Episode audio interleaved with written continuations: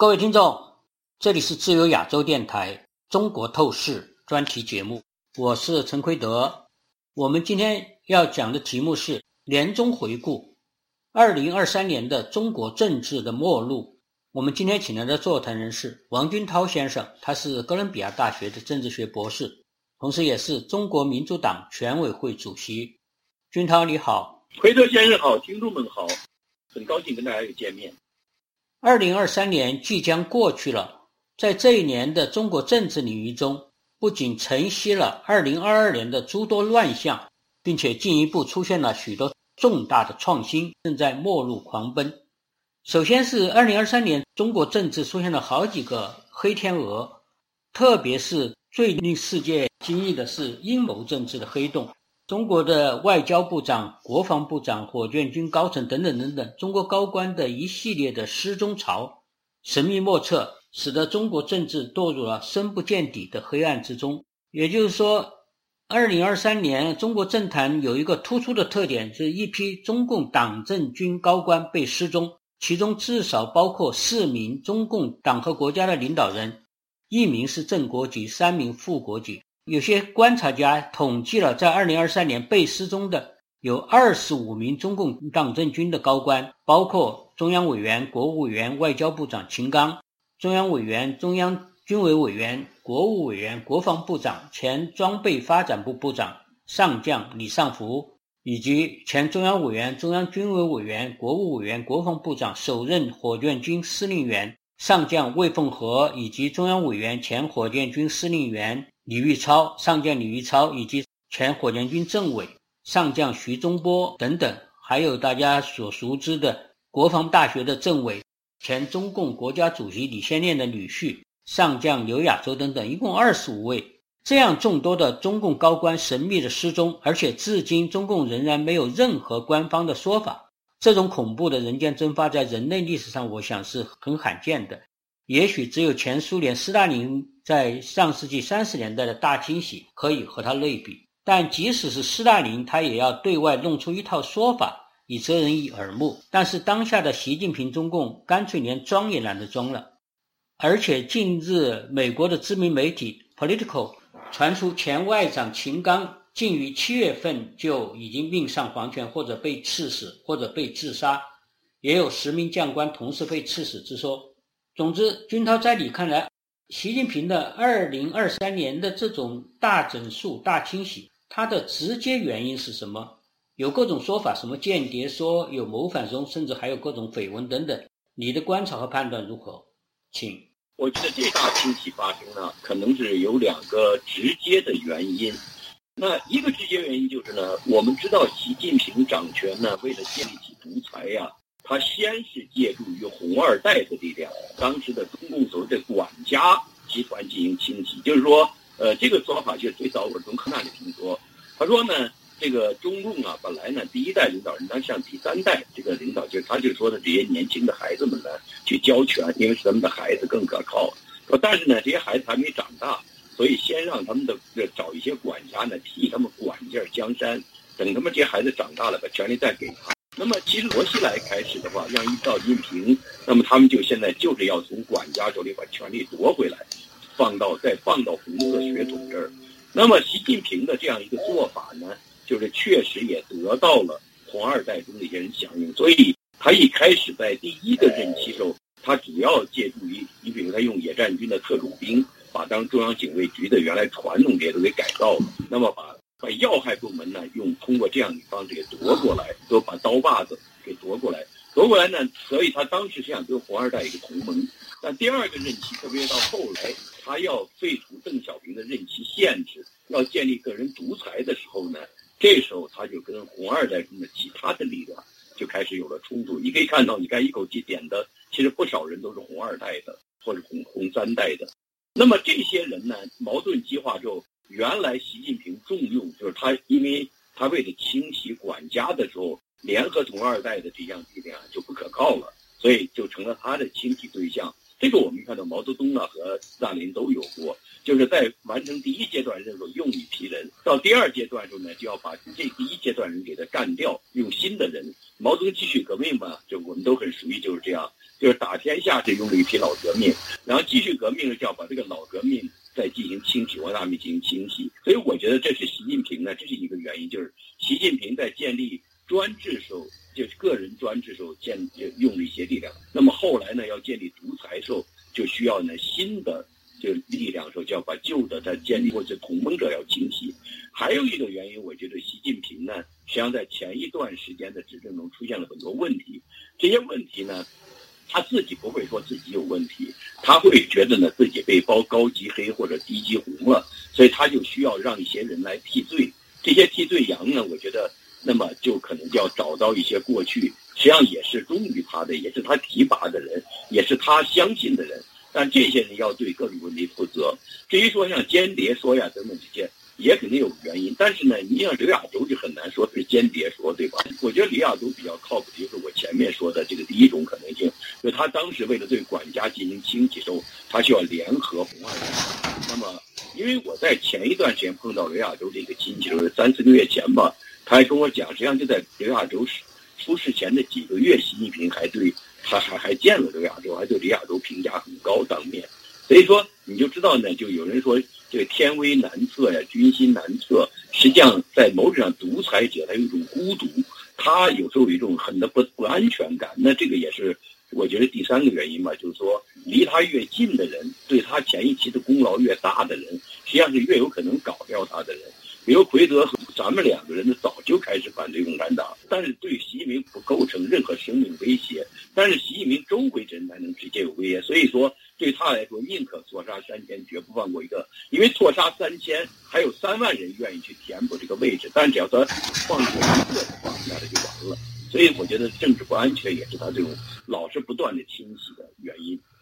是，我想政治不安全，就是说他现在的疑神疑鬼，他就是处于斯大林后期或者是毛泽东晚期那个状况，恐怕是一个比较合理的一种说法。比如像那个秦刚和李尚福，这些都是刚刚才提拔多久？刚才你说到了，这就是说他要换一批人，就是说他在这掌握个人专断权力的这个过程中间有一个阶段性的，就是第一阶段的这个可能到到下一个阶段，他已经拿到了权力以后，他所要的人不同，所以说他要换人，这个是我想是比较多的情况是可能是这样，但是。大家觉得是非常的奇怪的，就是像秦刚、像李尚福、像这种过去是完全就是他是比较其他的人更加信任的人，而且这么短的时间突然一下把他拿下了，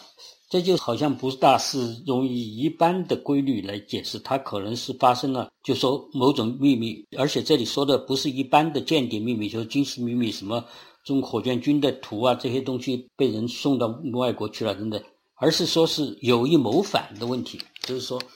造成了对他权力的威胁，而不是说对中国的国家利益、火箭军的那个机密等等遭到了泄露。恐怕是更多的直接的，是不是他怀疑，起码是怀疑这些人已经在暗中谋动，这就要取代他，或者是要集中力量来把他这个时机翻篇翻过去。所以。大家可能觉得这个可能性，起码对几位比较非常的难以理解的，而且至今还没有宣布的，他们的究竟罪名如何，像秦刚、李尚福啊等等，恐怕是比较合理的一种推断。你像，其实我觉得最典型还是王少军。你看啊，王少军呢，在中央警局局长转正局长，在二零一五年呢，就是在。这个习近平刚刚完成对郭伯雄和徐爱厚两大集团的清理，那是非常惊心动魄的这个斗争。在这个斗争中呢，王少军能由局长转正，就说明在这个关键的时刻，王少军是他的人，他相信是他的人，而且确实是他的人。那么，但是在二十大前一年，就习近平要登独裁大座时，候，王少军被提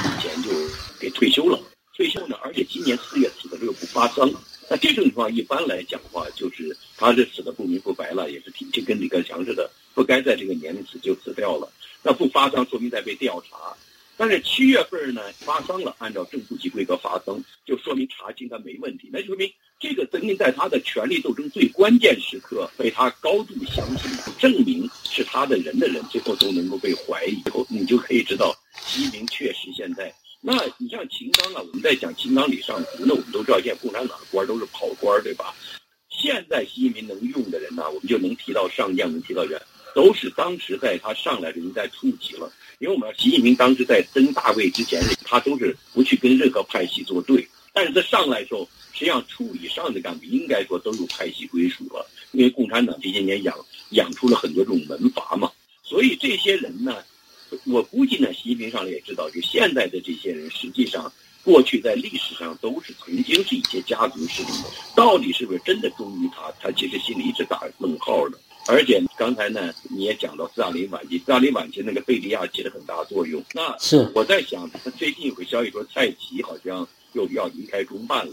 大概要让那个马兴瑞接班，那就说明前一段时间大概很多事跟蔡奇有关，因为你看到蔡奇已经不离习近平左右，而且是习近平高度信任。那我们知道中严格说中办才是负责他的安全的。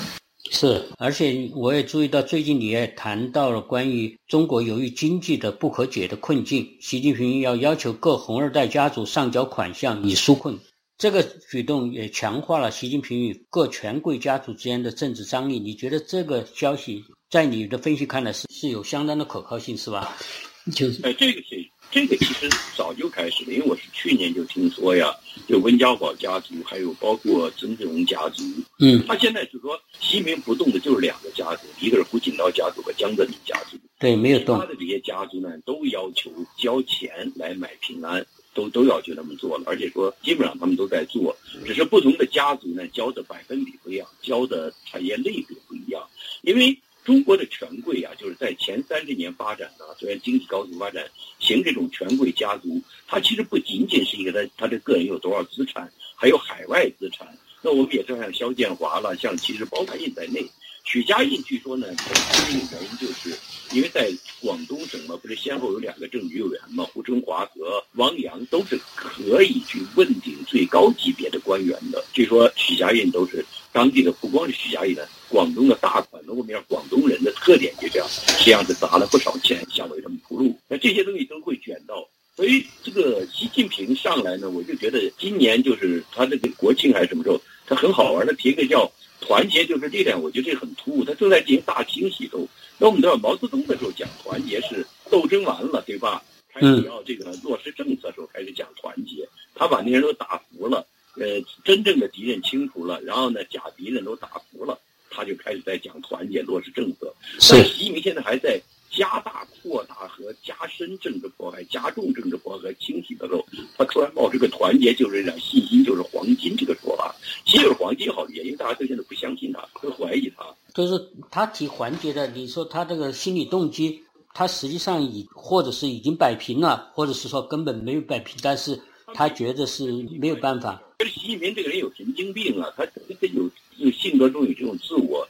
这个自我相互冲突的东西。他这边还在扩大、深化整人呢，这边讲团结。毛泽东一般是什么呢？严整风之后，对吧？是团结。他说叫团结、批评、团结，对吧？他就是一个归纳人公式了。后来在这个王大命也到后期清理，到九大他也讲团结。过了不久，又林彪事件出来了。刘少奇把刘少奇、邓小平都清洗了，他要要讲团结了。又开始落实政策，让一批元老那些又出来工作，所以我是觉得呢，习近平好像是有点神经有问题。这个人，我感觉他这个没有逻辑，他这个和一般的政治逻辑都不一样，而且他基本效果都是非常差的，甚至是失败的。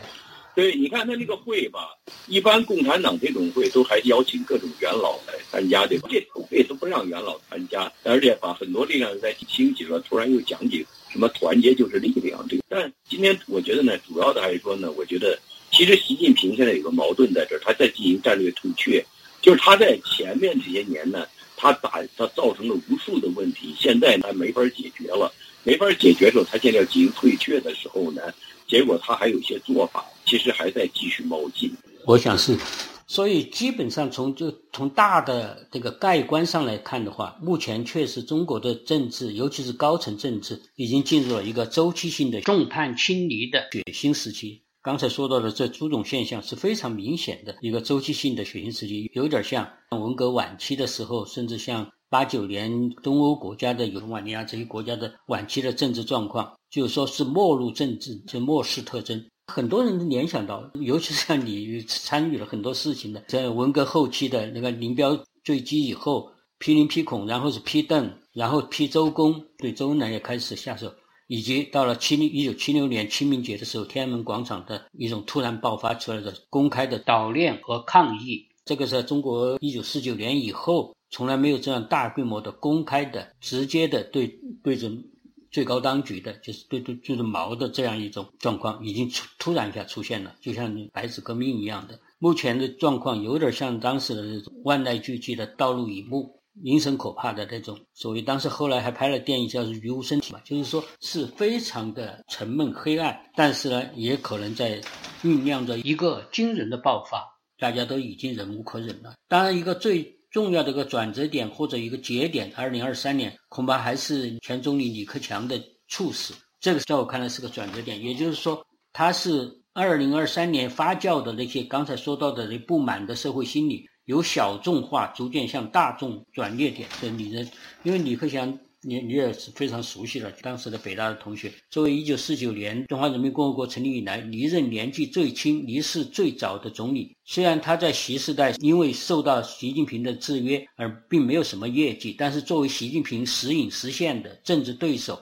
作为习的一面镜子、一个反衬、一种制衡、另类选项。李克强他的突然，大家都没有预料到的过早的去世，他就引发了广泛的猜疑和想象。合肥等地公开的悼念李克强，广大民众向他的故居献花等等，形成瓜海，都很像当年的社会心理，就是一九七六年的社会心理。清明节的时候，倒周称邓反毛的那种百花滚滚的天安门广场。所以，李克强他的死。在二零二三年，我觉得是一一个具有高度象征性意义的一个事件，而且它可能使得这个中国社会的这种情绪有了一个重大的转折，开始向相当大众转变。我注意到了，包括过去的一些粉红五毛等等，后来有些人就在这段时间不大发生了，有些人就立场都转了。当然，我想李克强去世是不是在这中间扮演了催化剂的角色？包括后来上海出现万圣节的政治表演秀等等。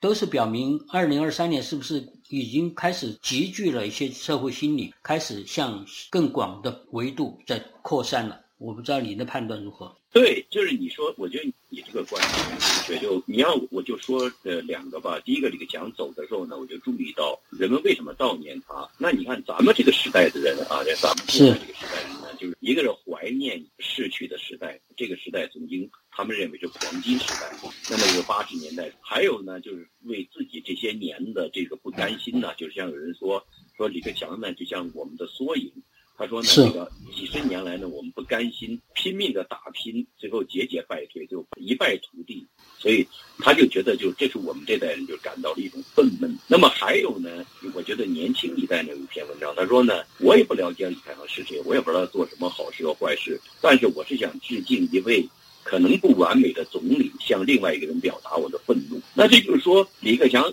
在年轻人心中呢，也是无形中就成了一个，就是李克强是谁并不重要。我想啊，其实，在天安门这个当年就是五四五运动的时候，今天看来，绝大多数悼念周恩来，并不知道周恩来是何人，对吧？那这个不要，他们是表达对毛泽东的愤怒，就是毛泽东说以死人压活人意思。那么第二个呢，我的观察就是这次。